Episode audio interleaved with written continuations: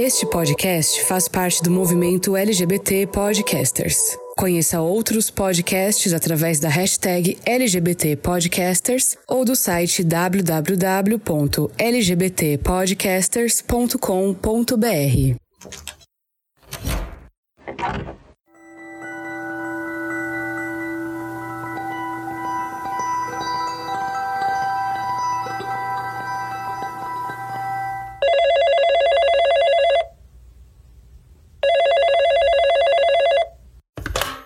Alô? Olá, Fernando. Quem é? Está esperando alguém? Ah, não, foi você que me ligou. Qual o seu filme de terror favorito? Que tipo de pergunta é essa? Uma pergunta comum. Você deve ter algum. Talvez. É. O que muda na sua vida para valer uma ligação? Na minha, nada. Mas na sua, pode mudar tudo. Que, quem está falando? O que importa não é quem sou eu, mas o que eu sei. E o que você sabe? Dados. Dados aterrorizantes que fazem qualquer abertura de filme de terror parecer um filme infantil. É, que, quem está falando? Alguém que contribuiu para a morte de 237 pessoas LGBTQIA+, em 2020.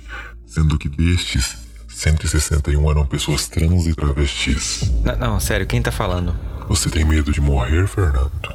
Por, por que você está me falando isso? Porque você se sente privilegiado, protegido por ter um comportamento nada chamativo, não é? Mas eu sei quem você é. Não pense que isso não vai te atingir. Que, quem tá falando? Você vai ouvir falar muito de mim ainda. Eu vou ser como um fantasma em seus dias. Vou surgir de onde você menos espera. E talvez eu seja a última coisa que você vai ver na sua vida. Não. A, alô? Alô?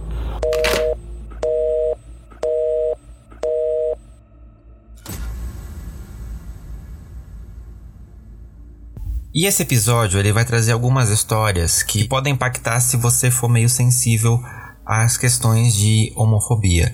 Então, se você não tiver bem para poder ouvir esse episódio, eu recomendo que você não ouça. Guarda ele para depois, escuta um outro episódio que vai te fazer bem, mas não se force se não vai te fazer bem, tá bom? Então, bora lá.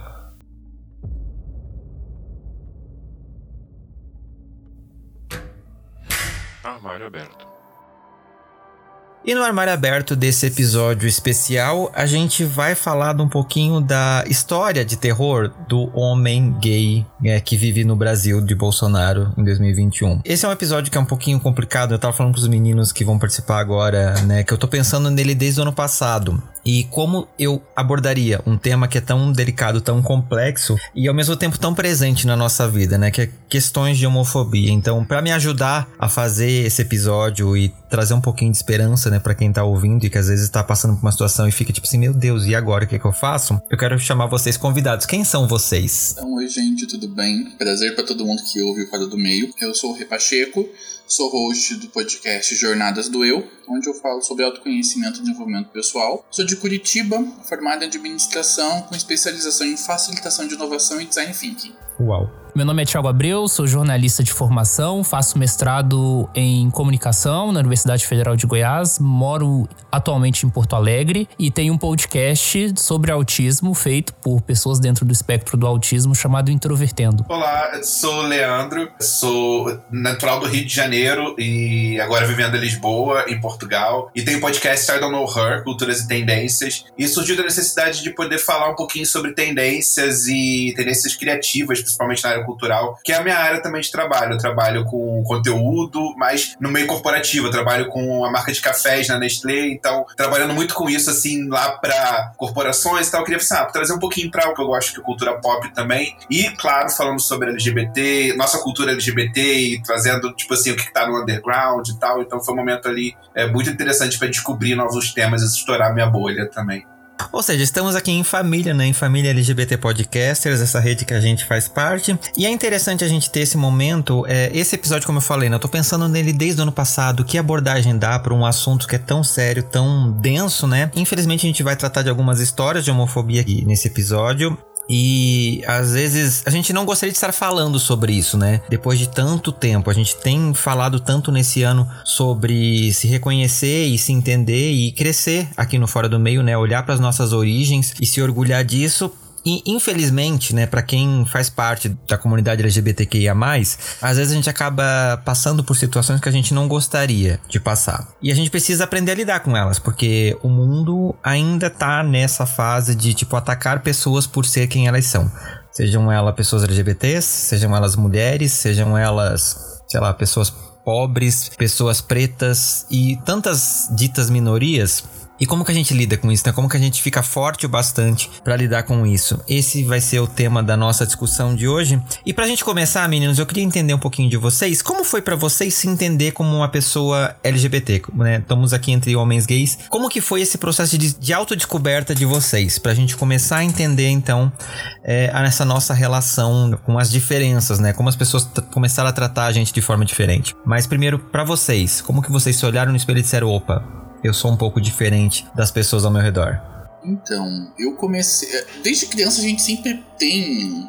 A gente percebe que a gente se encanta por meninos, né? É, tipo, é aquela paixãozinha que as criancinhas têm pelo primeiro namoradinho. A gente sabe o que é isso também, a gente vivenciou isso também. Só que uma coisa que eu percebo é que talvez, assim, a gente é um pouco grinch, como estavam dizendo no momento.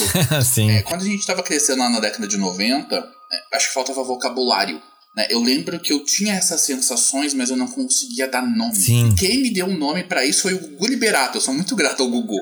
Tava passando uma parada gay de São Paulo na, no Domingo Legal. E ele me deu esse termo, gay homossexual. Até então eu nunca tinha ouvido falar. Uhum. Só tinha ouvido as versões é, depreciativas, viado, bichinha. Mas isso não são termos de pesquisa. E como eu fui bastante nerd a vida inteira, peguei esses termos, fui pra biblioteca e comecei a ler sobre. Peguei um monte de livros que falavam sobre sexualidade. Cara, eu com 9 anos tava lendo sobre prostituição. porque era o que Uau. tinha na, na biblioteca, eu fui lendo. E eu encontrei muitos materiais bons que me deram um bom embasamento para começar a lidar com a minha sexualidade e vê-la de uma forma positiva. Sim. Né? Tipo, eu falo que a minha grande salvação foi o Domingo Legal e uma biblioteca. que me deu a nomenclatura, as palavras para conseguir entender como homem gay. Uhum. Uau, que engraçado. O Gugu te tirou do armário. Não é? Total. No meu caso, é meio curioso porque eu morei em muitos lugares, na verdade. Eu nasci em São Paulo, aí eu vivi minha infância em Minas e eu era uma criança já um pouco estranha, né? Porque, além de tudo, depois de adulto eu descobri que eu também era uma pessoa com deficiência, mas nesse período da infância eu comecei a identificar que tinha alguma coisa mais ou menos ali com 5 anos, mas é claro que não tinha um nome para isso. E aí era uma coisa que me causava um certo pânico porque eu tinha uma criação muito religiosa. E as referências que eu tinha, por exemplo, na televisão eram sempre depreciativas. Então, você tinha, por exemplo, o programa do Ratinho, né, que sempre que aparecia alguma coisa relacionada a gays era uma coisa negativa, aqueles programas de comédia. E eu lembro que até. Bicha, pitoca. Isso, exatamente. Esses eu já não lembro tanto, porque eu, eu nasci no final da década de 90 ali. Mas no início dos anos 2000 eu comecei a identificar algumas dessas coisas. E foi aí que eu ouvi as primeiras referências a, a gays no geral, assim. E aí eu lembro que tinha todo esse estereótipo negativo até a década de 2010. Então é uma coisa bem recente, né? Essa ressignificação. Uhum. E eu falo ressignificação fora da comunidade gay. Sim. Pelo menos assim, eu cresci na, na igreja evangélica e família evangélica e pai pastor e não havia possibilidade de ter contato com nada LGBT, é nada assim, é, tanto que tipo nessas nomenclaturas nada disso era conhecido por mim, a não ser tipo pederastia. Eram sempre aquelas coisas mais uhum. negativas. É, era tipo assim, a, os versículos bíblicos eram aquelas referências que eu conhecia então era sempre aquela menção de que, tipo, é uma coisa do demônio, é uma coisa de demoniados, é uma coisa de pessoas perdidas, possuídas. Então sempre com aquela coisa, aquela carga. E quando eu comecei a, a perceber aquilo desde a minha puberdade, né? Quando eu percebi, tipo, ah, ok, eu acho meninos atraentes, eu tenho interesse de ver o, o corpo de um menino, sabe? Essas coisas assim, e, e aquilo começou a me assustar e, tipo, o pensamento, tipo assim, eu sou uhum. endemoniado, eu sou um impuro, e aquilo vem à mente o tempo todo, então esse preconceito ficou intrínseco na minha mente junto com como a mídia mostrava isso, né? Porque a gente não tinha nenhuma referência. Sim. É, como o Thiago falou, as referências eram aquela coisa, tipo assim, do Zorra Uhum. Total, sabe? É, Tom Cavalcante, aquelas coisas extremamente estereotipadas e muitas vezes negativas. Quando a gente tinha uma figura emblemática ali, como Vera Verão, que é uma figura incrível, era é, motivo de chacota, era motivo de, tipo, diminuir a pessoa, sabe? Então, é, as minhas referências eram sempre negativas. Então, até eu perceber que é, eu poderia ser uma pessoa normal, que isso era ser uma pessoa normal, foi só, tipo, quando eu tive contato, que até eu brinco que a Mariah Carey me salvou. Sim. É porque tem uma música dela que se chama Outside, do disco Butterfly de 97. E essa música, quando eu ouvi a letra, ela fala sobre a questão de ser birracial numa sociedade racista. Uhum. Mas é basicamente ser um outcast da sociedade, ser aquela pessoa que é deixada de lado e não é aceita pela sociedade.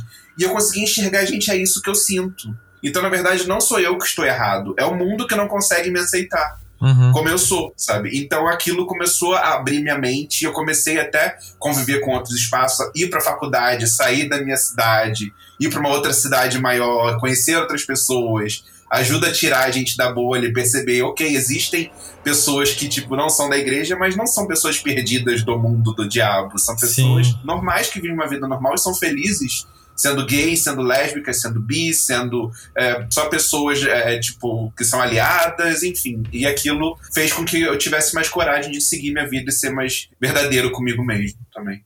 Sim. É engraçado que nesse meio religioso tem a expressão do desviado, né? A pessoa que fez parte um dia do meio religioso e saiu. E eu sempre achei Exatamente. muito engraçada a, a relação entre as duas coisas. Sim. Eu sou um desviado, mas viado. É aquela coisa. Desviado ao quadrado, né? Não, mas é interessante. Eu tenho essa formação religiosa também, né? Como os ouvintes do, do Fora do Meio já estão carecas de, de saber. E eu fico pensando muito, assim, o quanto que a gente... A primeira homofobia que a gente recebe na vida é nossa própria, né? De você se julgar e você se olha no espelho e não se aceita. Então isso é uma homofobia que é introjetada na gente desde que a gente começa a se perceber diferente. E da onde que vem isso? Porque isso não é natural, né? Isso não nasce com a gente. A sociedade que joga isso através justamente da mídia, né? Desses programas humorísticos que eu cresci vendo também. Da igreja falando que isso era errado, né? As pessoas... Ninguém precisava apontar pro Fernando e dizer, Fernando, você tá errado por ser gay. Eu, eu- é, a gente percebe que, tipo, opa, se eles estão falando isso que é errado, ou se ah, uma personagem tá na televisão sendo gay e as pessoas riem dela, então eu não quero ser isso, né? Então a primeira homofobia que a gente recebe é nossa própria, vem de nós mesmos de dentro, né? E desconstruir isso é uma coisa muito complicada pra gente, né? A ponto da gente aí um dia estar bem consigo mesmo, ou razoavelmente bem, né, e poder assumir, tipo assim, não, eu sou isso. Eu sou gay e tá tudo bem. E você parte então pra poder falar pra outras pessoas, né? E aí que o negócio, a trama se adensa, né? Pra vocês assim, esse processo de sair do armário, ele vem de um processo de aceitação, vocês começam a se aceitar e vocês aí então criam essa base pra poder sair do armário e falar pras pessoas tipo, olha, eu sou gay, ou ele vem de algum outro reflexo? Como é que foi o se assumir pra vocês? Olha, o meu foi uma experiência bem traumática. Né? Na época eu morava no interior, mas no interior do Paraná, numa cidade agrícola de 4.500 habitantes. E tinha um namoradinho na época. E a irmã do Piá pegou a gente se beijando. Bah. E no dia seguinte, o namorado, o noivo, o marido, não lembro a relação que ela tinha com aquela pessoa, foi na minha casa pra ameaçar me matar pra minha mãe. E eu cheguei do colégio, eu devia ter uns 9, 10 anos na época. Eu olhei a cena, tava minha mãe sentada num sofá, o cara sentado na poltrona, um outro tio meu que tava lá visitando minha mãe aleatoriamente sentado no, no outro sofá, e eu entrei na porta, eu olhei aquilo e falei, tipo, meu Deus, foi assim, ferrou. Uhum. Eita. Eu fui pro meu quarto e eu tava assim, que mentira eu vou contar, que mentira eu vou contar, que mentira eu vou contar. Ela entrou no meu quarto e eu tava assim, vou, vou, vou negar até a verdade pula da minha boca. Eu tava, eu vou mentir, eu vou mentir, eu gosto de menino. e, cara, naquele momento, minha mãe me destruiu. Foi uma reação escabrosa de tão. Ela não chegou a me agredir, mas foi uma violência verbal e emocional bem intensa. Naquele discurso clássico. Ah, você só traz vergonha pra mim, pra família. Tipo a- o dragãozinho da Mulan. Vergonha pra você, pra tu e pra tua vaca. Uhum. Falou que só a partir daquele momento eu só teria como disponibilidade de espaço casa e colégio, eu não teria mais interação com outras pessoas. E nesse meio tempo, a minha mãe sempre foi uma pessoa muito doente, então ela teve uma crise nervosa bem intensa, por isso foi parar no hospital. Daí veio toda aquela culpa de, meu Deus, eu vou matar a minha mãe porque eu sou gay. Uhum. Somada a toda a situação ali que uma criança de 9, 10 anos estava tendo que lidar, né? Todas as vizinhas vindo ver o que aconteceu, aquilo virou um grande circo. Uau, e você tinha 10 anos. Aham. Nossa. E a minha irmã, que morava aqui em Curitiba, eh, foi avisada por uma vizinha do que estava acontecendo, mas o que a vizinha disse foi: seu irmão está matando a sua mãe, você precisa fazer alguma coisa. Nossa! Daí minha irmã ligou, conversei com ela. Ela tinha nos visitado o ano anterior, ela já tinha. Bateu o olho e falou: essa criança é viada. Aham. Ela pensou: ah, eu já vou conversar com ele agora. Dela não, ele tem 8 anos, é muito novinho. Nem deve nem deve estar passando essas coisas ainda na, na vida dele. E daí tudo foi se desenrolando e a gente dela fez os o convite para que nós viéssemos morar em Curitiba com ela. né, Pra tirar a gente daquela situação e vir pra cá. Daí, no período de uma semana, a gente se mudou. Nesse meio tempo, ah, eu fui internado no hospital da cidade, é, com a desculpa de estar com pneumonia, para que eu não sofresse nenhum tipo de violência na cidade. Só que eu queria me despedir dos meus amigos, né? Então que eu fugi do hospital. e eu fui me despedir dos meus amigos, lidar com toda aquela perca e tudo mais. E daí, em uma semana, a gente se mudou para Curitiba. Então, assim, foi uma, um efeito dominó ali que eu lembro que quando eu cheguei em Curitiba, eu só sentia raiva, assim, eu não conseguia, eu não tinha espaço para nenhuma outra emoção, eu só conseguia sentir raiva, Uhum. né? E daí fui tendo que aprender a lidar com isso e ao em decorrer de vários momentos em relação à minha família e homofobia, eu fui aprendendo que eu não poderia depender deles para conseguir resolver essas lutas. Uhum. Daí a gente vai aprendendo a se virar sozinho. Essa foi um pouco da minha experiência de ser arrancado do armário muito antes de estar pronto para sair do armário. Sim. né? E foi bem bem traumático, né? Até, até hoje eu converso sobre isso na terapia de vez em quando. Eu imagino. Pesadinho. Ainda mais numa idade que, tipo, a criança não tem nem noção do que é isso. Sim. sabe, assim. Zero suporte, né? Não, É, sim. exato. Ho- Hoje eu olho pra trás e eu entendo o contexto da minha mãe, claro. Tipo, ela vem de uma família italiana tradicional, extremamente católica. Uhum. A minha avó era um general. Então, assim, ao decorrer da vida adulta, a gente olha pra trás e consegue encontrar atenuantes para as dificuldades das pessoas. Mas naquele momento ali, aos 10 anos de idade, você não consegue ter essa visão ampla da situação, Uhum. das relações, dos atenuantes, né? A gente só fica mal. E Sim. falando disso, eu lembrei, eu tava fazendo a primeira catequese meses antes. E eu conversei com o padre na primeira confissão que a gente faz pra tomar, para comer o pãozinho lá que eu esqueci o nome. Primeira vez que você come o pãozinho. A hóstia. Isso. Né, você, você faz a catequese, eu passei a catequese inteira atormentando minha catequista, coitada. É, e daí, no dia da. No final de semana, eu tive que, que fazer aquela confissão dos pecados e tudo mais. E eu fui conversar com o padre. Ah, padre, eu gosto de meninos. Cara, eu lembro da cara do padre até hoje. Ele ficou com assim, uma cara branca, assim, de espanto, do tipo, o que que eu vou fazer agora? Cacete, eu não esperava que um piá de. No... Me jogasse uma bomba dessa. Sim. Daí ele, olha, tudo bem. E assim, eu achei a resposta dele dentro das possibilidades muito legal. Ele, "Ah, tudo bem, não tem problema Quando nenhum. você fizer 18 anos, você me procura. Vai, vai, gente. É, é, seria típico também. Ah, e daí ele falou: não, tá tudo bem você ser gay, né? Mas você só vai ter que ver uma vida em celibato como a minha. Como padre, eu nunca tenho relações. Então, pra que você não peque, mesmo sendo gay, você pode ter uma vida em celibato. E na época eu já, tipo, tava dando os meus beijinhos e tudo mais. E eu, não quero, não, padre. e daí, cara, assim, essa foi assim. O padre foi a primeira pessoa pra quem eu saí do armário, assim, de escolha. Né? O resto foi tudo compulsório.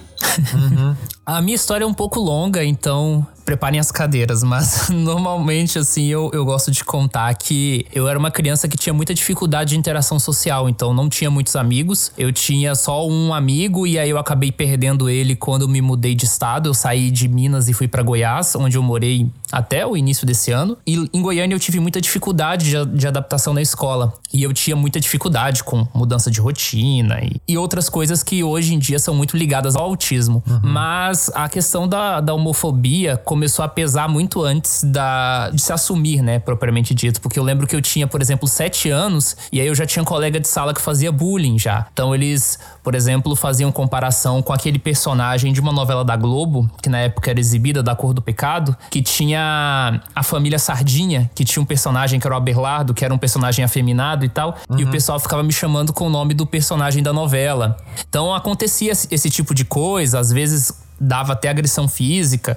E a minha sensação era mais ou menos assim: como é que eles sabem disso, né? Porque não era um assunto público, mas ao mesmo tempo Sim. todo mundo sabia, então ficava aquela coisa. A minha mãe era chamada na escola direto para poder falar sobre os problemas que eu tinha na escola, e aí ela ficava um pouco preocupada, mas ela não sabia muito o que fazer, então era uma coisa bem, bem complicada. E enfim, eu era uma criança relativamente afeminada, então era meio evidente assim. Mas aí à medida que eu fui sofrendo bullying na escola e passando dessas coisas, eu fui ficando mais retraído, mais fechado. E aí, conforme a dificuldade de interação social relacionada ao autismo, acabando virando uma pessoa mais religiosa e tentando ao máximo esconder isso, né? E, e esse foi mais ou menos o meu caminho, mas era muito difícil. E, o que eu imaginava era assim: isso é inevitável, mas o quanto mais eu puder adiar para não lidar com essa situação aversiva é ainda melhor. E aí, até que eu cheguei no ensino médio, uhum. eu estudei numa, no, no, Instituto Federal e o pessoal da minha turma era um pessoal mais progressista, digamos assim. Sei lá, mais da metade da minha turma eram ateus, pessoas religiosas eram bem menores, já tinham algumas pessoas assumidas,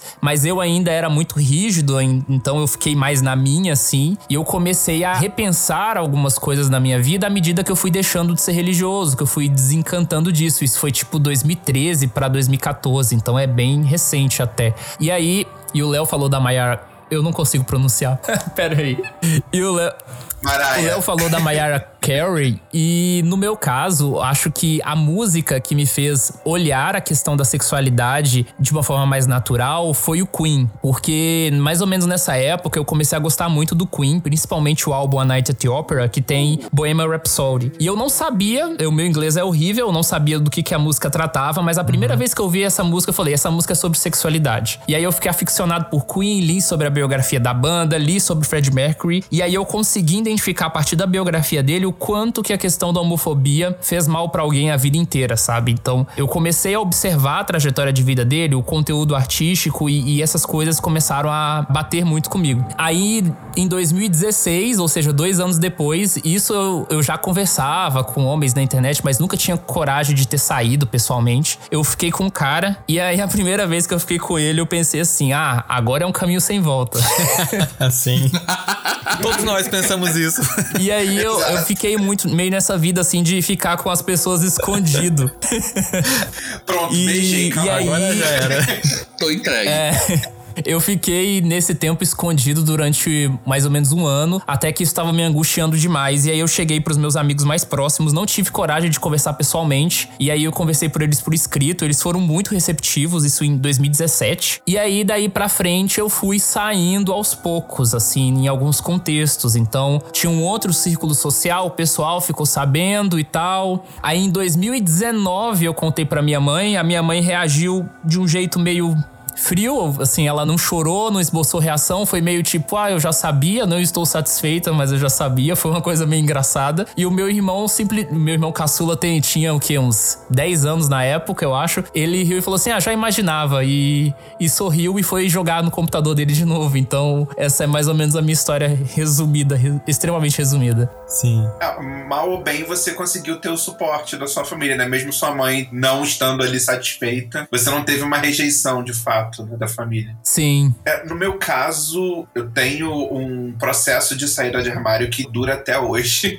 porque é um, um, assunto tabu na minha família, pra minha família. Tipo, eles fingem que nada aconteceu, então é, eu ainda, na vida deles, ainda continuo no armário. Mas eu desde que saí da casa dos meus pais e comecei a trabalhar, eu comecei a, tipo, já procurar meu espaço para morar sozinho, para poder conseguir ter minha vida e me afastar, porque eu sabia que a religião estava muito intrínseca ali na família, não conseguiria conviver ali com eles é, e ter minha vida de forma verdadeira. Uhum. E foi nesse momento que eu comecei a realmente, tipo, conhecer pessoas, já tava terminando faculdade, tava naquela coisa de conhecer o menino e sair, começar a namorar. E tive um momento ali também tenso que foi com um filho de pastor também, que começou a querer que eu fosse o amante dele porque ele tava querendo casar com uma menina e falou que a gente pode ter uma vida assim, não sei o que. Eu falei, gente, quando isso aconteceu, eu falei, não, não é essa vida que eu quero. Então foi quando eu me afastei de fato e realmente falei, tipo assim, eu, eu vou me assumir comecei a falar com os, com os, meus amigos mais próximos, né? E eu considero um momento, assim, de realmente coming out quando eu tive meu primeiro trabalho na Fundação Getúlio Vargas. E eu treino na equipe de marketing lá para poder ser analista de redes sociais. E foi o primeiro momento, assim, que realmente estava num ambiente novo que eu não conhecia ninguém e tava num lugar, assim,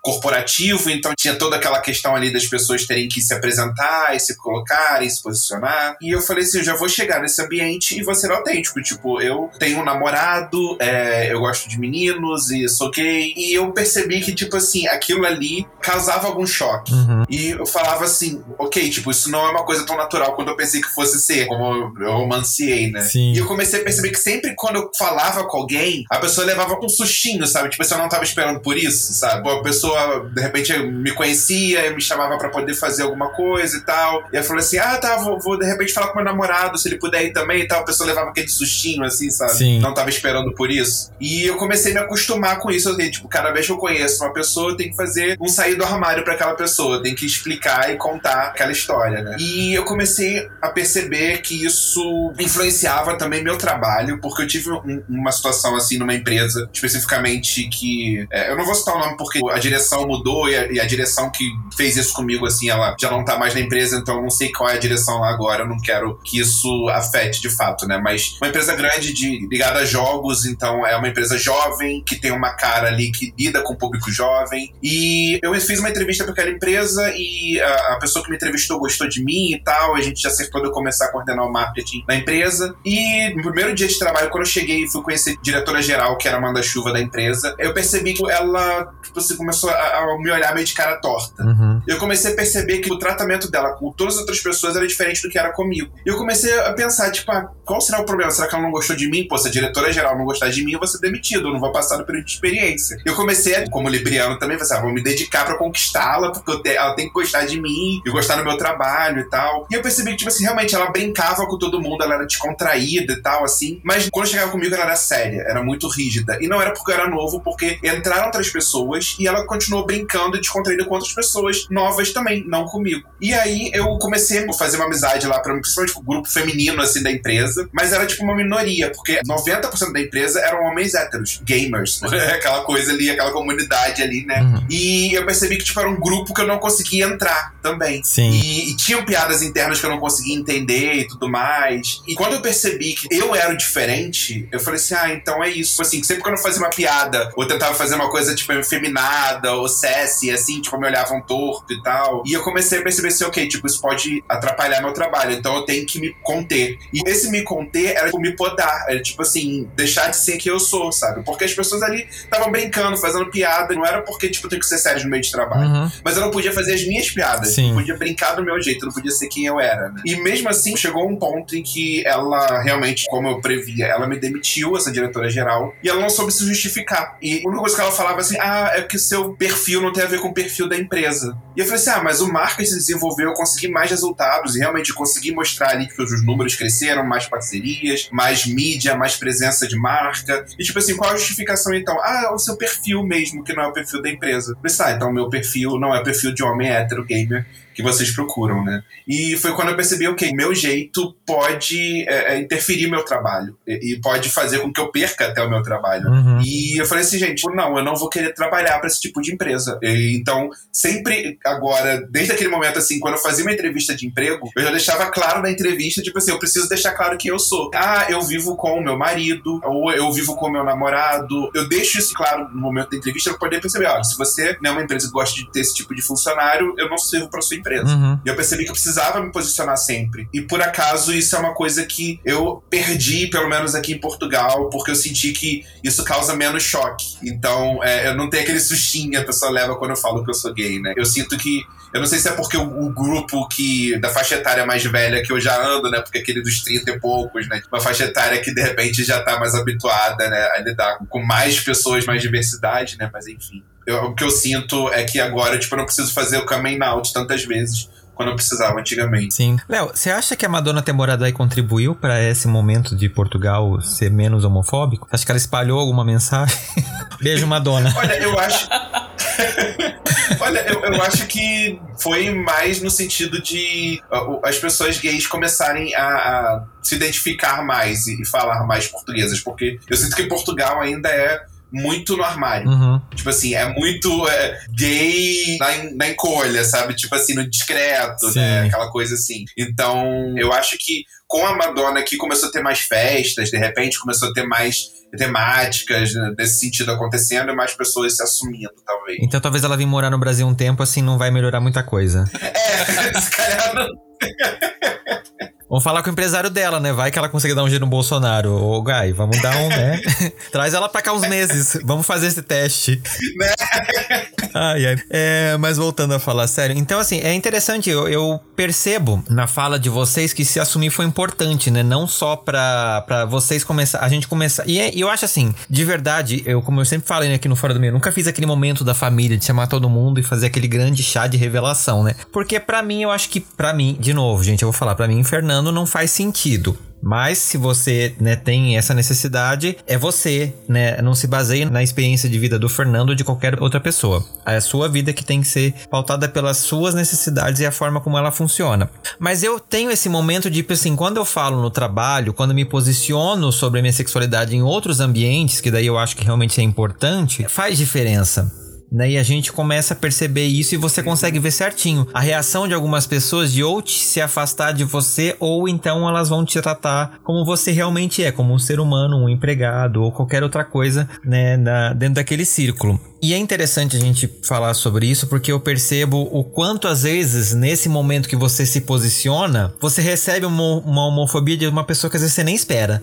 Tipo, você pensa, meu Deus, eu achei que essa pessoa tinha uma outra mentalidade, né? De casos assim que vocês passaram, que foram marcantes pra vocês, vocês conseguem contar um pouquinho pra gente conversar sobre? Olha, como eu não tava pronto pra sair do armário, eu resolvi falar, tipo, ah, já que me jogaram pra fogueira, eu vou carregar no peito isso daí. Então, eu passei a carregar, só faltava carregar um título luminoso escrito gay no peito. Eu falei, tipo, não, eu vou vestir essa camisa. Né? E daí, com vários espaços, né? Naquela primeira semana onde tudo aconteceu, todo mundo que eu conhecia se afastou, assim, tipo, Uhum. duas, três pessoas que cres... todo mundo ali cresceu comigo, a gente cresceu em uma comunidade e, tipo, a gente brincava todo santo dia junto. E daí, no dia pro outro, zubaram duas pessoas. E aqui em Curitiba, eu lembro, até então eu nunca tinha entendido bem o que, que era homofobia, né? Não tinha passado por essa experiência. E daí, quando a gente mudou pra cá, eu ouvi a história de que um dos meus tios, junto com um dos meus irmãos, queriam me levar para um puteiro pra fazer um processo de ressignização sexual, né? Vai virar hétero à força. Ai, Cara, não chegou a acontecer, né? Porque minha irmã mandou todo mundo a merda. Ou mulher sábia. Mas quando aquela história chegou pra mim, sabe? Tipo, eu falei, não, como assim? Você, não, vocês não podem. Vocês são da minha família. Família não serve pra fazer isso. Função de família é proteger, tá junto. E daí você fica, tipo. Cara, eu não sei o que vou fazer, tô perdido. Assim, pessoas que seriam teu referencial, pais que deixariam de saber lidar com você porque mudou uma coisinha de nada. Uhum. Eu sempre falo, tipo, ah, ser gay é 50% da minha identidade. Os outros 50% são compostos por um monte de outras coisas que também são valiosas pra mim. Minha sexualidade pode ser o meu prato principal, mas eu tenho muitos outros elementos que compõem a minha individualidade. Uhum. né? E daí, quando essas pessoas mais próximas ali da família não souberam como me tratar, não souberam como. como continuar me tratando como sempre trataram a vida inteira, cara, foi assim de perder o chão. Sim. Parece que o verbalizar torna o negócio completamente diferente, né? Exato, tipo, é, foi literalmente uma mudança da água pro vinho. Né, eu tenho parte da minha família que são de cristãos evangélicos, né? Dessa parte da família quiseram até me Eu tô falando até isso. né? Mas pra mim foi bastante chocante, porque a gente vinha, eu vinha com noções familiares bem diferentes, né? Tipo, a família serve pra isso. Né? E quando me tiraram do armário, foi uma inversão do conceito de família na minha cabeça naquele momento. Como assim? Essas pessoas onde eu poderia me apoiar não estão mais aqui porque eu gosto de meninos. E eu sempre fiquei nessa, eu não consigo entender. Porque, graças ao Gugu, né, eu consegui fazer uma boa pesquisa sobre sexualidade antes. Sim. Então eu não conseguia me sentir mal por ser gay. Eu ouço muitos relatos desse processo de, da dificuldade de se aceitar. Mas, cara, tipo, eu nunca tive essa, tipo, não, eu sou gay, isso é legal. Né? Eu sempre foi desse ponto. Ali na adolescência rolou aquela fase, não, não quero mais ser gay, é difícil. Mas eu nunca foi esse processo de não gostar de não gostava de mim por outros motivos. né? Porque daí as pessoas vão batendo em outros elementos. Mas a parte da sexualidade assim não me incomodava ser gay. Né? Mas eu, eu não conseguia entender, tipo, eu não. Sabe, o fato de eu ser gay é o fato de as pessoas que serão os meus referenciais todas terem se afastado. Uhum. É, esse para mim foi um. Nossa, um andar no pântano completamente. Assim, você pisava e afundava. Você achava que era um chão sólido e afundava. Sim. Você falou da igreja, eu lembrei que uma coisa que ficou muito marcada na minha infância, minhas referências de pessoas gays que eu conhecia, que eu guardei da infância da igreja, eram tipo um garoto que ele sofria muito bullying no grupo de adolescentes da igreja, assim, né? E sempre por ser aquele mais delicado, é, as pessoas nos acampamentos da igreja, tipo, faziam bullying com ele, colocavam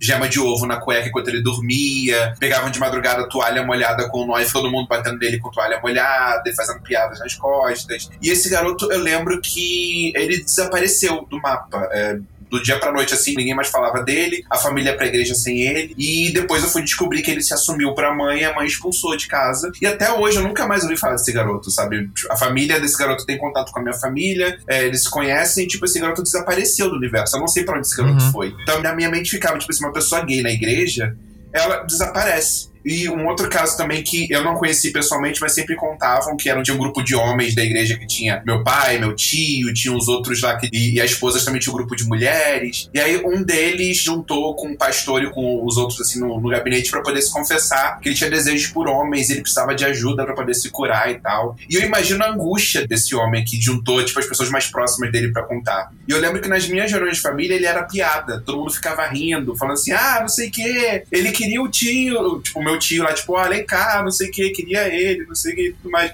E uhum. viraram uma piada e ficavam rindo. E depois eu fiquei pensando, gente, imagina a angústia desse homem, achando que ele tava com as pessoas de mais confiança dele pra abrir uma coisa íntima e tão dolorosa. E ele vira piada. E ao mesmo tempo essa pessoa, é claro, também desapareceu, porque tipo, a igreja não acolhe, a igreja expulsa Sim. essas pessoas. Né? Mas assim, eu acho que a igreja faz uma coisa além disso, né? Eles promovem esse modelo de segregação de que se você for 10% diferente do que manda a regra, já é o suficiente para você ser segregado. E se você cresceu dentro da igreja, aquele é teu espaço seguro, então, seus referenciais, sua rede de apoio tá lá, né? Então acho que uhum. isso também é uma ferramenta de coerção muito poderosa para impedir que as pessoas consigam se expressar, consigam sair, porque o preço que você pode pagar disso é perder toda a sua rede. E isso uhum. é muito assustador. Demais. Sim. No meu caso, a questão do, do meio religioso não é tão. É, é, um pouco diferente no sentido de que eu não tinha nem rede de apoio, porque, como eu era uma criança ruim de interação, muitas das vezes eu não me identificava com as pessoas ou não, não conseguia ter tantos vínculos, e isso até me facilitou, em certa medida, sair da igreja. Uhum. Porque aí, quando eu vi que as pessoas levavam mais em consideração isso do que levar a sério certas práticas religiosas, isso começou a, a balançar, assim, a minha percepção, né? De que que, enfim, muitas coisas incoerentes que ocorrem no meio religioso. Mas sobre essa questão de se assumir, eu considero que na minha vida foi importante, mas não necessariamente foi fundamental. No, no, seguinte viés, de que eu tive que sair do armário duas vezes. Primeiro, o armário do autismo, que eu descobri antes, né, em 2015. E no momento que eu descobri o autismo, eu acabei usando o autismo também como uma forma de esconder a questão da sexualidade. Ah, então se ele não fica com ninguém, se ele não sai com ninguém, é porque ele é autista, porque ele tem uma dificuldade, etc. E eu acabei usando o autismo nesse sentido, e isso foi um pouco pouco danoso. Mas não foi tão danoso também no sentido de que eu já estava lidando com isso individualmente e em algum momento eu ia lidar melhor. E eu percebo de lá para cá, justamente por essa prática de tentar evitar situações aversivas, de durante a minha vida ter sofrido muito bullying na escola e todas essas questões de homofobia terem sido muito mais presentes antes de me assumir, de que eu me tornei uma pessoa prudente no sentido até negativo, assim, de falar com poucas pessoas, de estudar bem qual que seria a provável reação das pessoas antes de contar. Então eu não tenho nenhuma história de homofobia mais clara desde que eu me assumi para cá, porque eu contei para pessoas muito selecionadas. Em certos contextos, isso acaba não virando um assunto, digamos assim. E até as pessoas com quem eu, eu me relacionei, assim, então sabendo muito bem o, momento, assim, o timing. Inclusive, é até meio contrastante, porque meu namorado, ele se assumiu pra mãe dele com 12 anos e ela lidou de uma forma natural. E aí, é, para mim, é uma coisa muito curiosa, uma experiência completamente contrastante da minha. E aí, algumas semanas eu estava lá na casa dele, junto com a mãe dele comendo. Então, é um tipo de experiência que eu nem imaginava que eu ia ter na minha vida em algum momento, assim. Então, Sim. eu fico muito pesando essas coisas, né? E na comunidade do autismo especificamente, tem toda a ideia da inocência, do anjo azul e tal. Então, é um meio meio difícil de, de falar sobre essas questões, né? Às vezes ainda tem, assim, as pessoas ainda perguntam assim: ah, você tem namorada? E eu tenho que falar: não, eu tenho um namorado. E aí as pessoas ficam assim: ah, mas ninguém nunca ofendeu, assim, ou, ou agiu de forma meio agressiva. Talvez porque eu ainda mantenho esse assunto um pouco fechado. Acho que isso não necessariamente seja bom, mas isso, de certa forma, tem me livrado de situações aversivas. Mas, assim, só resumindo, no final das contas, eu acho que mais importante do que necessariamente só se assumir é você estar em um contexto em que você tem um, uma rotina saudável. Onde que eu tô querendo chegar? Eu, para poder lidar tranquilamente com a minha questão de sexualidade, mesmo sabendo que a minha mãe não agiu de forma negativa comigo no dia a dia, mesmo não concordando, eu tive que sair da casa dos meus pais e morar em outro estado, outra cidade, para eu levar um estilo de vida em que eu pudesse estar sossegado comigo mesmo, né? Porque eu, eu queria desenvolver mais habilidades sociais e ao mesmo tempo queria ter essa liberdade. E foi isso que eu fiz em fevereiro desse ano e eu acho que foi a melhor coisa que eu fiz. Então acho que a minha percepção sobre a minha sexualidade, a naturalidade com relação a isso agora com o meu círculo social, com os meus amigos, é totalmente diferente de quando eu morava naquela cidade. Porque mesmo da minha mãe sabendo, meu irmão sabendo e às vezes saindo, eu ficava com aquele medo. E se aparecer um parente nesse lugar onde eu tô, né? Uma cidade de um milhão e meio de pessoas, que era Goiânia. Sim. Eu ficava com esse Total. medo assim, vai que nesse um milhão e meio de pessoas aparece um parente me ver. E aconteceu, né? Com uma vez que eu tava com meu ex-namorado na universidade, a gente tava lá jogando Pokémon e de repente aparece a minha prima de longe, assim. E o que que ela tá fazendo nesse sábado de manhã aqui na universidade? Ela tava assistindo o cursinho de inglês. Sim. É, é, é meio. É engraçado, né? A gente aprende a lidar com isso e ficar é, se, se policiando o tempo todo, porque é uma relação muito. Eu, eu tive. Eu tenho um pouco isso também, assim, né? Eu moro longe da, da minha família. E hoje, quando eu vou pra lá, eu, eu trato isso com mais naturalidade. Mas eu lembro assim que no começo eu ficava tipo assim, tá, pera, eu tenho que me controlar pra não olhar pro lado. Sabe? Eu ficava. Tem muito essa coisa de você. Por mais que você já esteja fora do armário, você fale, parece que a presença da família é meio opressora, porque você fica tipo assim, hum, eu vou criar uma situação ruim, eu vou criar um constrangimento, e eu não quero. Mas aí você fica tipo assim, se policiando por uma coisa que não deveria, né? Deveria ser natural. O errado não é você, o errado é a construção social em torno daquilo, né? É, a família pode ser tóxica também. Pode ser um relacionamento abusivo Super. familiar. Tipo, no sentido, nas entrelinhas, a, a mãe quer que o filho seja do jeito que ela quer. Sim. E quando você é diferente, se a mãe ou o pai não conseguirem entender aquilo, você precisa se afastar e seguir sua vida, porque senão você vai estar num ambiente opressor e que você vai estar sempre culpado de não ser o que sua mãe o, o seu pai querem que você Sim, e, e é bacana a gente pensar isso, não? Quantas vezes essas relações homofóbicas, e não necessariamente da família, mas assim, como a gente escuta tanto esse tema fora, você já projeta isso dentro da sua vida, né? Você já prepara que em algum momento isso vai acontecer. Como que vocês veem que essa relação da homofobia impacta diretamente na vida de vocês? Já tiveram casos em que vocês deixaram de fazer coisas não por ter acontecido, mas pela simples possibilidade de acontecer? Olha, sempre que eu vou pra algum lugar assim que não é um espaço gay friendly ou um espaço LGBTQI, eu entro em contato antes. Eu mando mensagem no Instagram, na page do lugar. Esse tempo atrás, aqui em Curitiba, a gente foi. Antes da pandemia, né? Esse tempo atrás já faz tanto tempo. É, a gente foi numa baladinha que tocava música dos anos 60, 70, 80 e 90. Né? Tipo, começava a noite, tava super, super antiga e ia vindo pros dias de hoje. É, só queria eu, meu namorado, mais um casal de amigos nossos, né? E um casal hétero. Eu entrei em contato com a e falei, tipo, olha, é, nós queremos ir aí. Como é a sua recepção pro público LGBT? Não, tá tudo certo, tá tudo. A gente foi, foi massa. Cara, pessoal super bem treinado, foi uma experiência legal, mas eu sempre tenho esse cuidado, porque eu já tive experiência de ser expulso de bar por estar beijando namorado. Uhum. Né? Eu lembro, nossa, eu, na época eu tava na adolescência, devia ter uns 16, 17 anos. Nem devia estar no bar, tecnicamente falando. uma carteirinha falsa era para isso.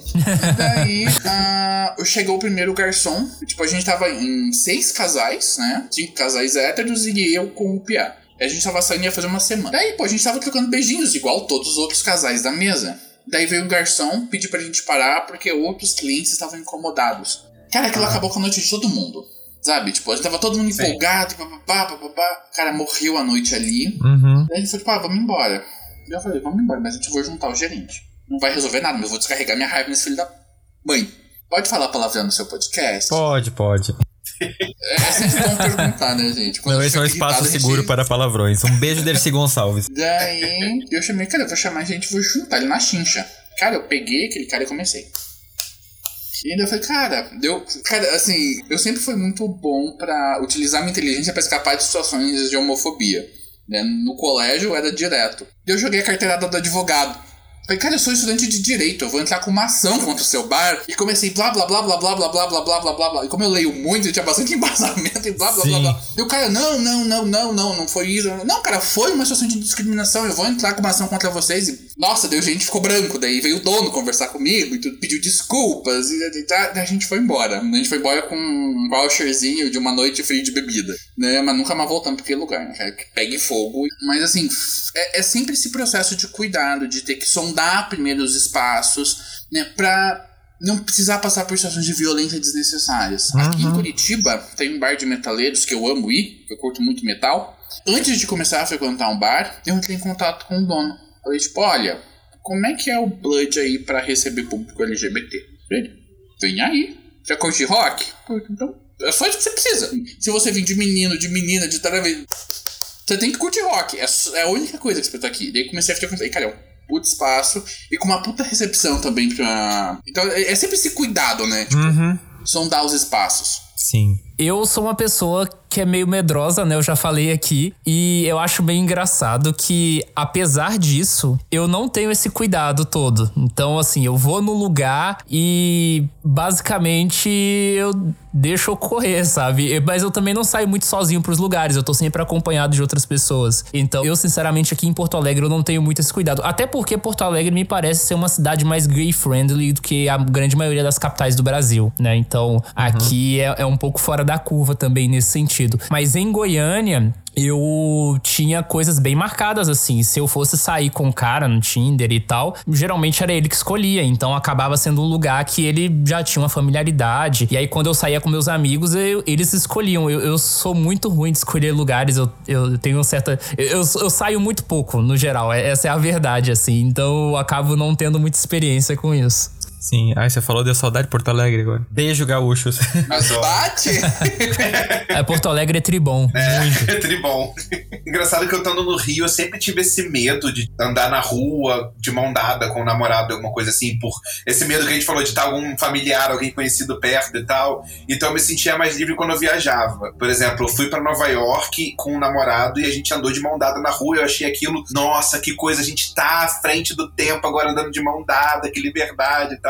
E era uma coisa assim, deveria ser uma coisa comum, né? E eu tava andando na rua de mão dada com meu namorado. Que conquista, sabe? E, e a gente começou a ter que tomar cuidado, assim, sempre que a gente ia viajar, ver um Airbnb, mandar uma mensagem falando assim: eu e meu namorado gostaríamos de nos hospedar. E já teve casos de ser recusado. E eu percebi, ok, é, é realmente importante mencionar pra não ter surpresas ali de um Airbnb que pode ser homofóbico. E a gente percebeu também algumas situações em que eu, eu tinha essa ideia, tipo assim, ah, fora do Brasil, Europa, pessoas à frente, pessoas mais receptivas.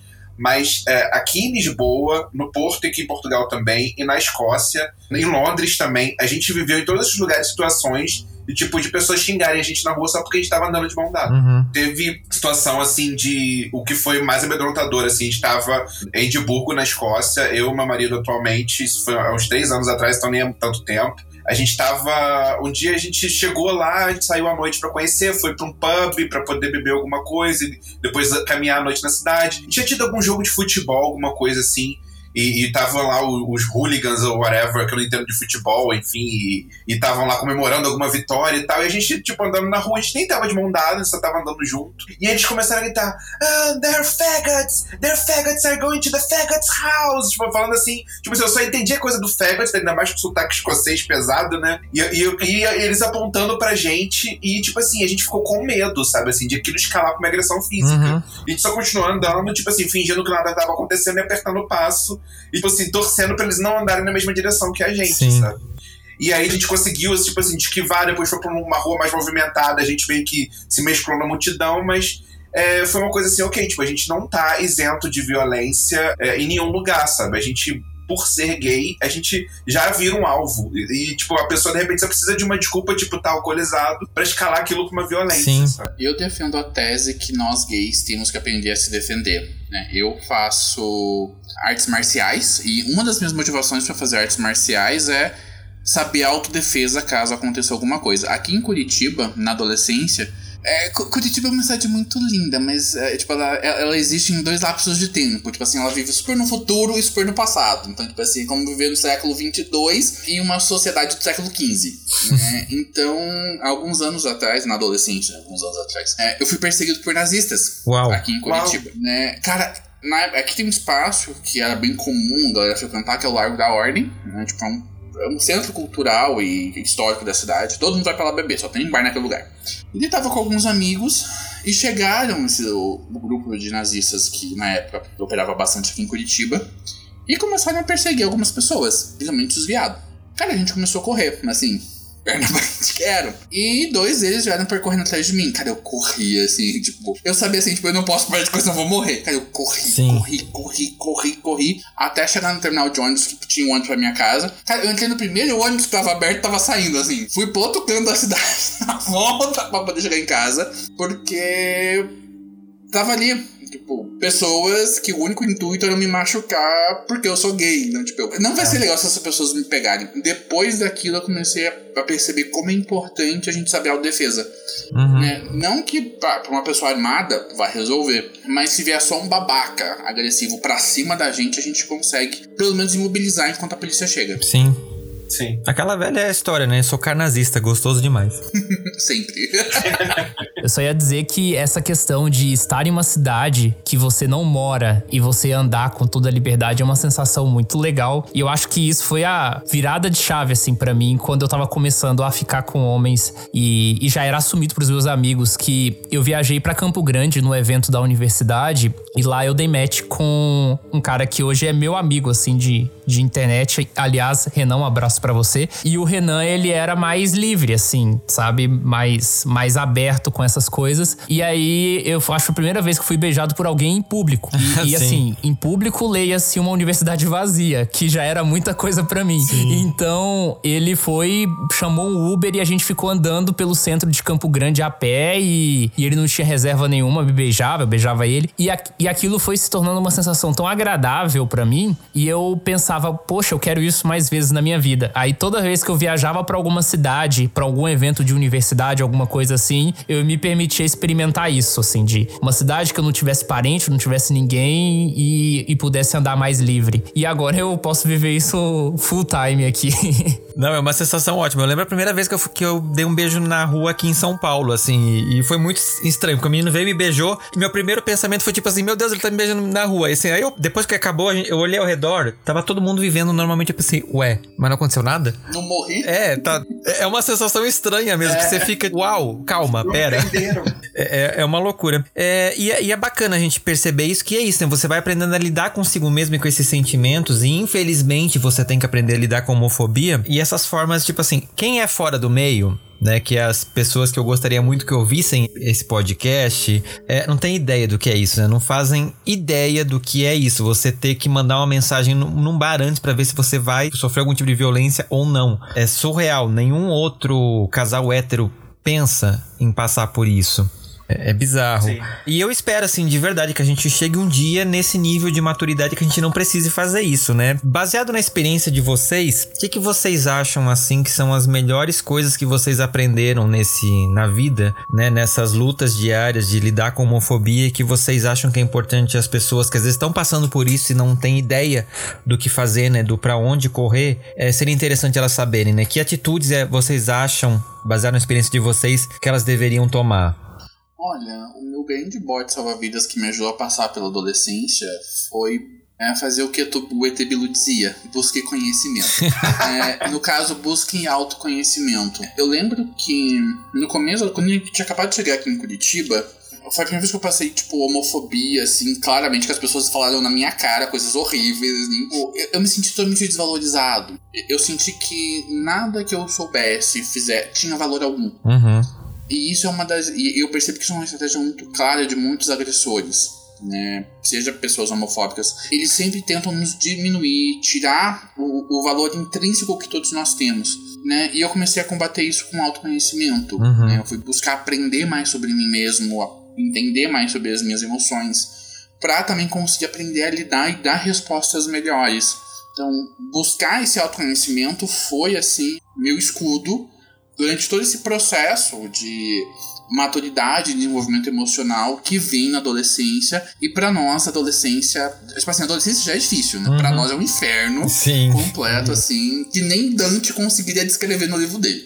Então, buscar esse autoconhecimento foi, foi meu mecanismo de defesa. Foi aprender a entender os meus gatilhos, entender o que me ocasionava raiva, né? aprender a lidar com as minhas explosões de raiva, porque a gente passa por muitas situações de violência, né? E aprender a cultivar aspectos positivos, né? Olhar para si próprio e conseguir. Assim, no começo era só uma graminha de coisa positiva e você vai puxando aquilo até ela, aquilo crescer e inflar para você conseguir perceber o seu próprio valor. Porque uma das coisas que a homofobia tenta tirar de nós é o nosso valor intrínseco. Uhum. Uma coisa que a gente não pode permitir nunca. Sim. Além do autoconhecimento, eu também diria que no meu caso foi muito bom ter uma rede de apoio, de contatos, né, de pessoas que eu pudesse falar sobre essas questões e, e eu acho que isso é muito importante. É claro que para pessoas que moram em grandes cidades é mais fácil, né? Eu imagino que para pessoas que são LGBTs que moram em cidades de interior, cidades pequenas, é muito mais difícil lidar com essas questões e, frequentemente se lida sozinho e, e muitas vezes as pessoas precisam sair, né, das suas pequenas cidades. Então, no meu caso, acho que se eu não tivesse uma rede de contatos, eu teria saído do armário bem mais tarde ou teria me enfiado em alguma coisa muito pior. Imagina se eu tivesse realmente mergulhado de cabeça na, na religiosidade, talvez eu estaria nisso até hoje. Uhum. Eu acho que a principal lição que, que eu aprendi, que eu deixo, é buscar independência emocional e financeira. Eu acho que isso é muito importante, porque isso ajuda você a estar tá de pé e, e tomar conta de você mesmo, assim. É, e acho que junto um pouco do que você falou muito bem, que é o autoconhecimento, porque quando você, tipo, tem independência emocional, assim, você consegue se entender, se aceitar e viver consigo mesmo, assim, ser mais corajoso e ter mais força para lidar com homofobias, com essas situações todas. E a independência financeira é muito importante também porque você não fica dependente financeiramente, de repente, de uma família que tenta te controlar para ser alguma coisa que você não é, sabe? Uhum. Então, eu acho que, tipo, procurar um espaço foi difícil para mim, tipo, trabalhar enquanto eu estudava, mas isso possibilitou com que eu conseguisse alugar uma kitnetzinha, é, tipo, num lugar assim, sujinho, pequeno, ruim, mas pelo menos eu tava ali no espaço que eu conseguia ser quem eu era. Foi um momento muito feliz para mim, sabe?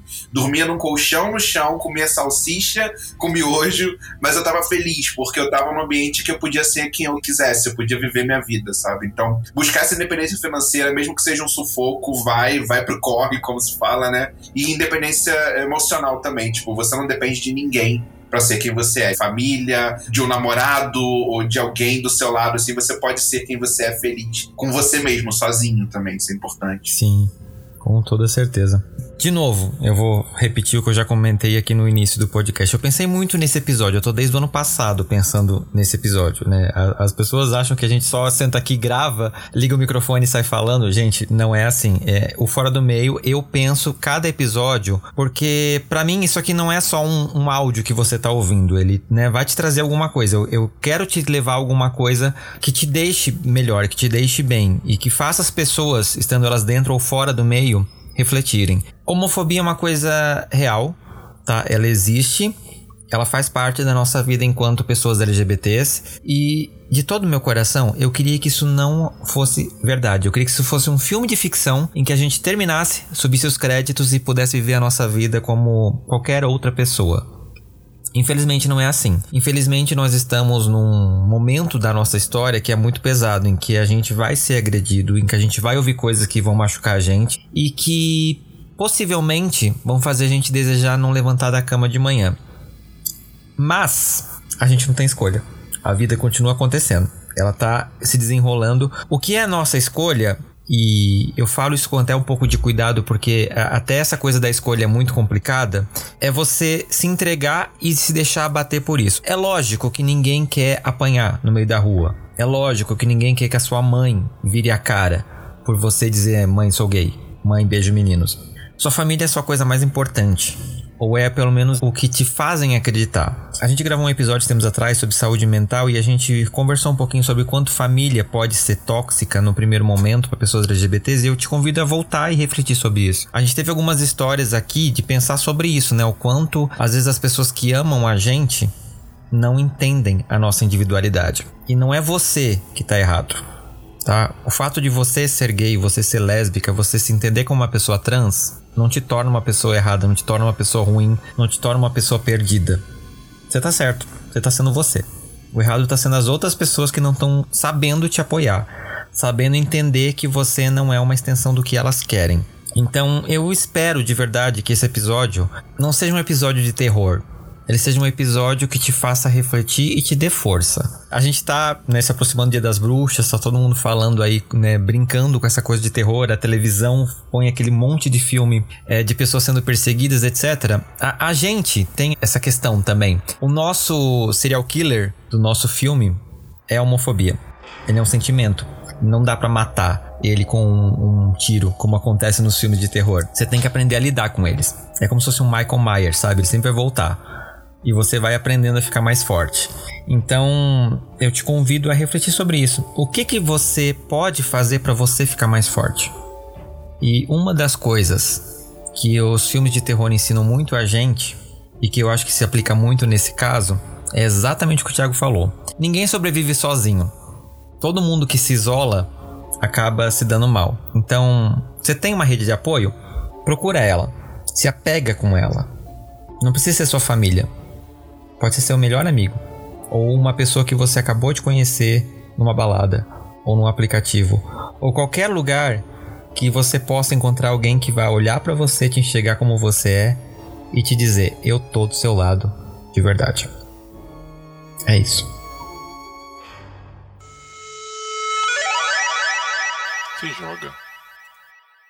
E no Se Joga desse episódio, a gente falou sobre homofobia, né? E o quanto essa é uma marca da nossa sociedade. E eu recebi um livro, por causa da nossa parceria da Companhia de Letras, que fala um pouquinho sobre isso, justamente num período que talvez pra gente esteja sendo um pouco familiar agora, que foi como foi é, lidar com essas questões de, da comunidade LGBT lá no período da ditadura e a repressão. O livro que eu tô falando é, foi escrito pelo Renan Quinalha, que é um cara sensacional. Se você não conhece, tipo assim, por favor, vá conhecer. E é o livro Contra a Moral e os Bons Costumes. A ditadura e a repressão à comunidade LGBTQIA+. Esse livro ele foi baseado numa coleção de arquivos que veio à tona principalmente na Comissão da Verdade, né, que surgiu lá no governo do PT. E, cara, é, é, interessante a gente ver o quanto a história do nosso país ela é repleta de opressões. Né? Se você está acompanhando o, nossa programação de episódios desse mês de outubro, você sabe exatamente do que eu estou falando. Então, é, eu procure esse livro e dá uma lidinha nele para poder te ajudar a entender um pouquinho muito mais coisas que a gente está colhendo hoje em dia na nossa sociedade. Meninos, o que, que vocês deixam de lição de casa para a audiência do Fora do Meio? Tá? Eu vou indicar duas coisas, uma série e um livro. Primeira série. Gente, assistam Sex Education. Meu Deus, como eu queria que essa série tivesse passado quando eu tava na adolescência. Ia ter fazendo parte da minha vida. Também. Jesus! Então, assim, gente, assistam. É, é uma série teen, é focada pro, pro público teen, mas pelo que eu tô vendo, assim, tipo, da galera, tipo assim, dos 14 aos 35, tá todo mundo assistindo porque ela é muito boa.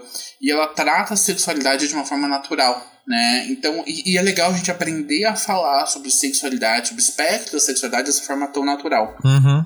O segundo livro que eu recomendo é O Poder da Vulnerabilidade. É da. Ah, esqueci o primeiro nome dela, mas o sobrenome é Brown, eu passo depois o nome certinho pro Fernando. É, mas o livro fala sobre como a gente consegue se empoderar quando a gente se permite também ficar vulnerável para nossa rede de apoio, para as pessoas que estão à nossa volta, e como isso pode nos fortalecer. Uhum. E nesse processo da descoberta da nossa sexualidade e tudo mais, aprender sobre isso pode ser muito útil. Então recomendo aí o poder da vulnerabilidade.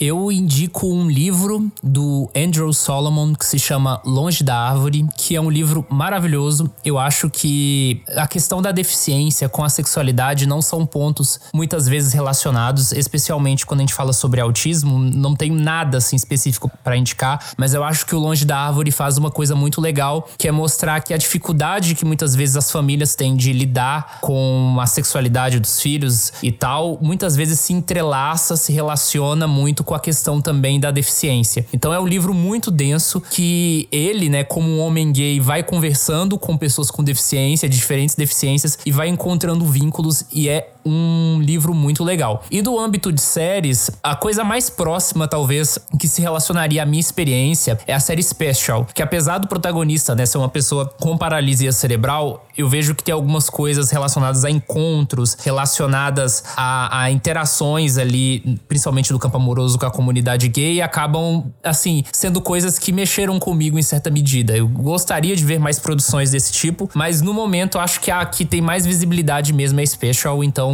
recomendo bastante. Eu amo essa série. Também adoro. Ah, eu vou começar a assistir. Você viu a Typical, Thiago? Sim, eu vi a Typical, eu, eu gosto, assim, só que eu não vejo muito essa coisa da sexualidade explorada em Atypical. Tem uma série de autismo que é Amor no Espectro, que explora bastante até, mas não muito sobre sexualidade, fala mais de relacionamentos em geral. A maioria dos casais são héteros. Só na última temporada que eu achei fantástico, tem a, a personagem que é a irmã dele, que é bi. E pra mim é a melhor personagem da série. Então eu queria indicar essa a parte mais difícil pra mim, porque eu tenho que escolher, e pra Librianos escolher é um parto, então que escolher duas coisas. Mas eu, eu acho que, tipo, eu preciso recomendar esse disco que realmente marcou minha vida, que é o disco Butterfly, da Mariah Carey.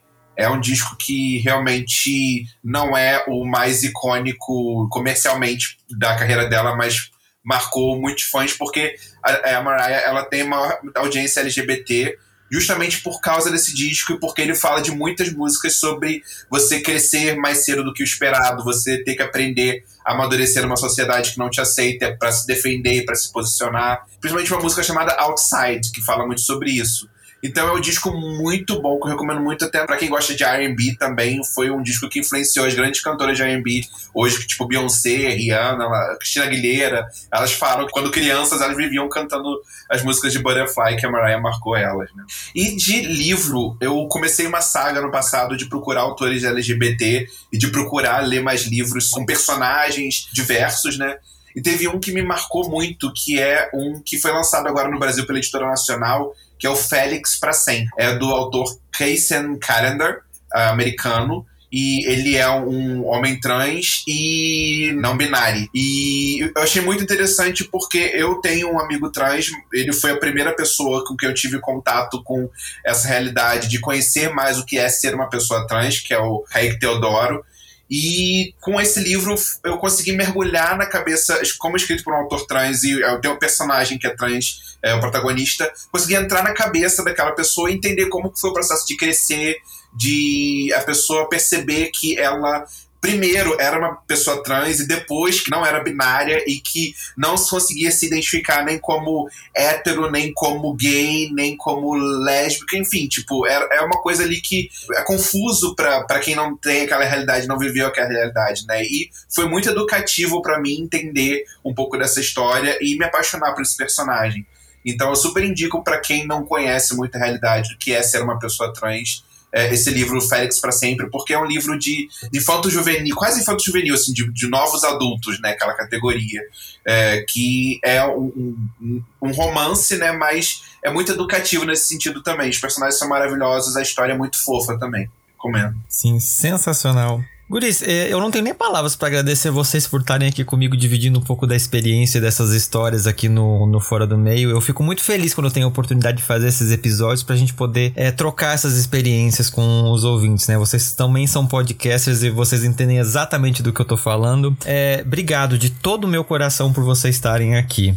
E contem pra gente como é que o pessoal acha vocês na internet, nas redes sociais, quem quiser conhecer um pouquinho mais do trabalho de vocês. Então foi gratidão por, por abrir esse espaço. É, são histórias que precisam ser contadas porque talvez elas sirvam de referencial para ajudar alguém em algum lugar. Sim. É importante falar sobre isso. Então, eu sou o host do podcast Jornadas do Eu. Lá eu falo especificamente sobre autoconhecimento e desenvolvimento pessoal, sobre diversos pontos de partidas diferentes. Né? A lógica é que o caminho do autoconhecimento pode começar por praticamente qualquer lugar. Uhum. Então lá estou sempre abordando diversas temáticas que podem ajudar a desenvolver inteligência emocional, autoconhecimento, autopercepção. Então convido todos vocês a acompanharem. O arroba é Jornadas do Eu no Instagram. Também estou em todas as plataformas de streamings e podcasts. E para vocês me acharem nas redes sociais é pacheco.reu. Só me siga lá. Eu faço parte do podcast Introvertendo, que é um podcast sobre autismo. A gente tem já muitos episódios, alguns inclusive a gente discute até a questão da sexualidade, recomendo. E eu especificamente também estou no Twitter, então quem quiser me encontrar, meu arroba é o Thiago Abreu, meu nome não tem H, e aí pode acompanhar lá e qualquer coisa, entrar em contato que a gente bate um papo. Muito obrigado pela, pelo convite, foi muito legal falar sobre esse assunto, porque muitas vezes eu acabo falando mais sobre autismo, então sempre que eu falo alguma coisa que sai um pouco desse universo é sempre bom. Então, muito obrigado pelo convite. Eu sou Leandro Tavares, né? Meu arroba Léo Avalon em todas as redes sociais, no Twitter, no Instagram especialmente. Tentei o TikTok desistir porque eu não sou TikTok. Tenho com o meu marido, arroba João Bafa, o podcast I Don't Know Her, Culturas e Tendências, arroba IDKH Podcast. E a gente discute lá culturas e tendências com o objetivo principal de estourar bolhas culturais das pessoas. E a, a gente queria estourar nossas bolhas também, né? Então a gente fala desde cultura indígena, a, a cultura é, negra no, no, Brasil e fora do Brasil, cultura africana, e fala sobre pessoas trans e sobre pessoas bi, como é pessoas que de repente têm profissões que não são bem aceitas quando a pessoa se assume, enfim, vários temas que a gente começa a abordar ligando à cultura pop, né? Então convido todo mundo que quiser conferir, seguir lá no Instagram os episódios todos e ver que vocês podem gostar. E adorei também o convite e o papo foi muito bom. Eu quero receber cada um de vocês também lá no podcast, depois pra gente gravar junto também. Ah, gente, eu sou igual o Cinema Magal, já aviso todo mundo, me chama que eu vou. Ai, gente, de verdade, assim, eu tô muito feliz e eu espero que você que tá ouvindo, né, tenha curtido esse episódio, vocês tenham conseguido parar, refletir um pouquinho. E é isso. Vamos que vamos, porque a luta é grande e a vitória é certa, né? Não sei porque eu falei isso agora, mas tudo bem. e a gente brasileiro não desiste. Jamais, jamais, jamais. Todo um dia um 7 é um diferente, mas a gente tá ótimo. Exatamente. E é isso, eu quero convidar você que ainda não segue o Fora do Meio, vai lá no Instagram, no arroba Fora do Meio Podcast, ou no Twitter Fora do Meio Pod. Conversa com a gente, né? Manda o seu feedback no fora do meio podcast, arroba gmail.com. E você, querido ouvinte, que gosta muito do trabalho que eu faço aqui no Fora do Meio e acha que eu mereço algum tipo de recompensa pelo trabalho que eu desenvolvo aqui, eu quero te fazer um convite. E aqui na descrição do episódio ou no nosso site no www.foradomeio.com.br, dá uma olhadinha lá nos planos de assinatura do podcast. Com esses planos você consegue me ajudar mensalmente com valores a partir de um real. E olha, um real faz uma diferença imensa se cada um de vocês me der um realzinho e você me ajuda a manter esse podcast vivo, contribuindo com as despesas que eu acabo tendo com ele. Você pode contribuir através do apoia.se barra fora do meio, do Catarse, do Anchor. E se você nos escuta através da Aurelo, você também pode assinar a gente diretamente pelo aplicativo. Olha só que legal! Então eu sei que a gente está numa situação difícil, mas se você puder colaborar comigo com um realzinho por mês, já ajuda pra caramba. No nosso site você encontra 10 motivos para apoiar esse podcast. Dá uma olhadinha lá, eu tenho certeza que você vai curtir. E você também pode se tornar um colaborador do Fora do Meio me ajudando a fazer esse podcast crescer. Sabe como é que funciona isso? Basta você divulgar o Fora do Meio para as pessoas que você acha que vão curtir esse conteúdo e nas plataformas que você escuta a gente, seja no Spotify, seja no Apple Podcasts ou qualquer outra, você pode seguir a nossa página. Se você nos escuta no YouTube, curte e comenta a página do podcast. E se você nos escuta em algum aplicativo Apple, vai lá e dá cinco estrelas pra gente. Fazendo essas coisas, você está dizendo para a plataforma que a gente é sim um conteúdo relevante e que a gente merece ser mostrado para novas pessoas. A própria plataforma vai divulgar a gente e com isso a gente vai crescendo cada vez mais. E como produtor de conteúdo independente, eu sei o quão difícil é atingir novos públicos. Então, se você me ajudar, você não faz ideia do quão gratificante isso é para mim. E outra coisa muito importante é você responder a pesquisa do perfil do ouvinte. Aqui na descrição do episódio tem um link. Você já respondeu nos anos anteriores, por favor, responda de novo, porque esse é um levantamento anual que eu faço para poder entender como é que tá o perfil da audiência do Fora do Meio. E com isso, criar episódios cada vez melhores. Então é muito importante que você tire um tempinho e responda essa pesquisa. Ela é totalmente anônima, né? Você não dá nenhum dado pessoal e me ajuda a traçar o perfil de quem ouve esse podcast. E é isso. Eu aguardo vocês em mais um episódio do Fora do Meio daqui a 15 dias. Até lá. Tchau, pessoal. Até. Espero vocês lá nas jornadas. Beijo! Até mais, pessoal. Valeu. Muito obrigado por terem ouvido até agora. Beijo grande. Tchau.